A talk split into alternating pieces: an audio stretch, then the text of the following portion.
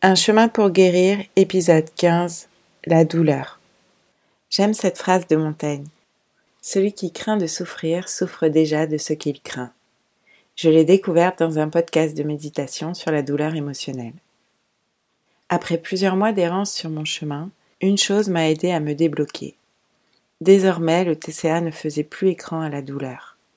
Je sentais certes la douleur des compulsions, avec leurs conséquences, mais je sentais surtout derrière elle, étouffée, toutes les autres douleurs jamais ressenties pleinement, et donc jamais soignées correctement. Un peu comme si mes blessures enfouies se réveillaient et réclamaient les soins adaptés. J'essayais vainement de réactiver mes symptômes, à la recherche de leur effet perdu, et j'en payais le prix. Pourtant, je voyais bien que le TCA m'insécurisait désormais. Il me signifiait que je ne savais pas répondre à mes besoins et que je subissais la situation. Je n'y puisais plus la force et le contrôle qu'il me procurait avant. Et enfin, les symptômes du TCA me faisaient énormément souffrir, désormais plus que la vie réelle. Par exemple, face à la sensation d'être cloué sur place et de ne pas pouvoir avancer, sensation que j'éprouve quotidiennement, la seule chose qui me rassurait désormais, c'était de me mettre en mouvement, sortir marcher, même cinq minutes, pour constater que si, je tenais sur mes jambes. Et les symptômes pour soulager cette angoisse, par exemple manger en excès, ne venaient que renforcer cette sensation d'être à l'arrêt. Il y avait donc du changement. Une condition préalable pour soigner, c'est d'accepter de sentir. Et c'est sans doute un point de blocage long à dénouer certaines émotions et sensations paraissent impossibles à vivre. Imaginez que vous avez mal à la tête. Cette douleur est intense, elle est insoutenable. Elle vous empêche de faire quoi que ce soit et vous avez l'impression que vous allez en mourir. Vous trouvez un médicament efficace. Au moment où vous le prenez, ça vous soulage. Vous ressentez un soulagement aussi immense qu'inespéré. Donc vous n'avez plus mal à la tête mais d'un coup surgit la peur de ressentir à nouveau cette douleur qui vous a paru si forte. Vous êtes prêt à tout pour éviter cela. Alors, en prévention, vous reprenez un médicament. Ça ne fait aucun effet puisque vous n'aviez pas mal. Mais à nouveau, vous avez peur que cette douleur réapparaisse. Car le médicament n'agit pas sur l'émotion. Il ne fait pas disparaître la peur. La trace émotionnelle de la douleur perdure.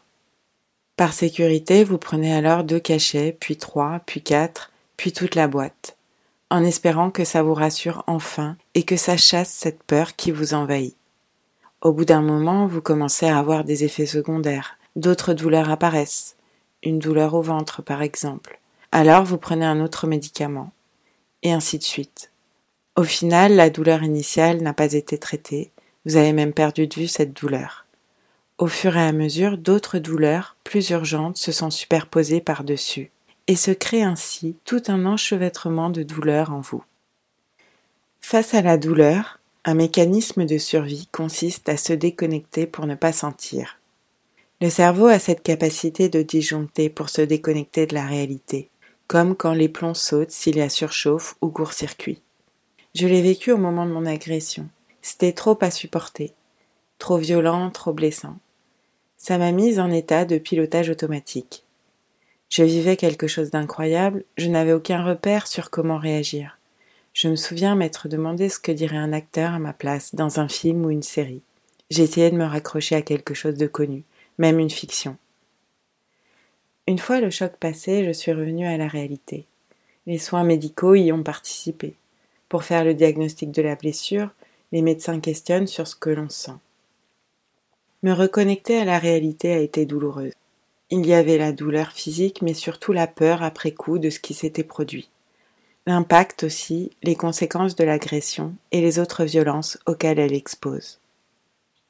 Une frontière entre un avant et un après, le deuil de l'insouciance.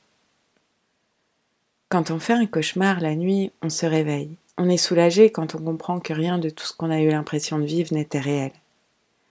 Quand la vie nous plonge en plein cauchemar, on aimerait faire ce mouvement inverse. S'endormir, s'assommer, s'anesthésier pour ne plus sentir. Rêver que ce n'est qu'un mauvais rêve. Pouvoir tout effacer, tout oublier. Mais c'est impossible d'effacer, alors on fait comme si. J'ai repris ma vie d'avant, comme si de rien n'était. Ce n'était pas un choix conscient. Ça a été jusqu'au jour où ça n'a plus été. J'ai souvent recherché dans le trouble alimentaire cette déconnexion de la réalité. Il a été mon médicament magique face à cette intense douleur dont je parlais précédemment. Mes différents symptômes me déconnectent chacun à leur manière. Ne pas manger suffisamment entraîne une fatigue qui anesthésie. Les compulsions alimentaires coupent aussi du reste du monde. Mais là, comme ailleurs, il y a toujours un retour au réel, et il peut être très douloureux. La réalité qui éclate au visage, les conséquences sur mon corps, la mélancolie, l'absence d'envie, les regrets. Et toujours présent le trouble alimentaire gonflé à bloc pour gérer cette souffrance le cercle vicieux de la maladie qui se réinstalle. Je souffre, donc je mange en excès pour ne plus penser, ne plus sentir. Je grossis encore plus ce qui me fait souffrir et me pousse à manger de nouveau pour me déconnecter de cette réalité. Dans ces moments, guérir ne fait plus partie des priorités. L'essentiel, c'est de soulager cette douleur rapidement, à tout prix. J'ai compris récemment la différence entre soigner et soulager alors que j'ai souvent confondu les deux dans mon trouble alimentaire. On peut soulager un mal de tête en prenant un médicament. On n'a pas besoin de savoir comment il marche ni pourquoi on a mal. On avale le cachet et on est soulagé. Le TCA m'a soulagé intensément. J'ai souvent imaginé mon trouble alimentaire comme un goutte à goutte de morphine, calmant la douleur. Certains symptômes ont pu réouvrir ma bouteille d'oxygène, mon arrivée d'air face à une angoisse. Ils m'ont permis de dépasser mes limites quand je n'arrivais pas moi-même à les définir ou à les écouter. La sensation du soulagement est puissante, si puissante qu'elle fait oublier tout le reste. Son effet est aussi intense que l'émotion en jeu est pénible. Imaginez le soulagement de manger une simple pomme quand vous ne mangez pas à votre faim, quand vous avez attendu le plus longtemps possible avant de la manger, jusqu'à ne plus tenir. Ça fait mal de s'infliger cette attente, et ça soulage d'y mettre fin. Le TCA se confond avec le soin car il soulage. Pendant longtemps, j'ai cru que mon trouble alimentaire soignait mes douleurs, mais en fait, il les anesthésiait. Et il en créait d'autres par la même occasion. Car le TCA ne guérit pas les souffrances. Ce serait paradoxal qu'une maladie guérisse. Il agit à la manière de soins palliatifs, soulager sans chercher à traiter la cause. Tant que les symptômes font cet effet, ou que l'on se conditionne pour sentir cet effet à la manière d'un placebo, la maladie en soi ne guérit pas, je crois. Elle reste présente car on a besoin d'elle pour soulager. Jusqu'au jour où on entrevoit d'autres remèdes à la douleur. Des remèdes qui diminuent son intensité, qui aident à la gérer, qui apprennent à l'écouter, mais aussi à distinguer la douleur de la peur de cette douleur. Alors, progressivement, on ressent moins le besoin de soulager urgemment. Sur mon chemin pour guérir, j'ai eu deux souffrances à soigner.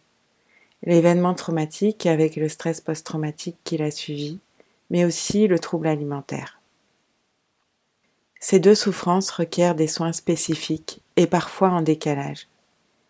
Il m'est arrivé de soigner la souffrance du traumatisme tout en régressant sur le plan alimentaire quand la souffrance à traverser devenait trop dure à supporter. Et vice-versa, j'ai réussi à stopper certains symptômes quand je ressentais moins l'autre souffrance psychique qu'il visait à atténuer. Pour soigner, il faut donc redoubler de soins. Au début, je ne savais pas comment faire. Alors j'ai demandé de l'aide. Dans le prochain épisode, je partagerai avec vous comment j'ai commencé à prendre soin de mes douleurs, jusqu'à réussir à les soigner vraiment. Merci pour votre écoute et à bientôt.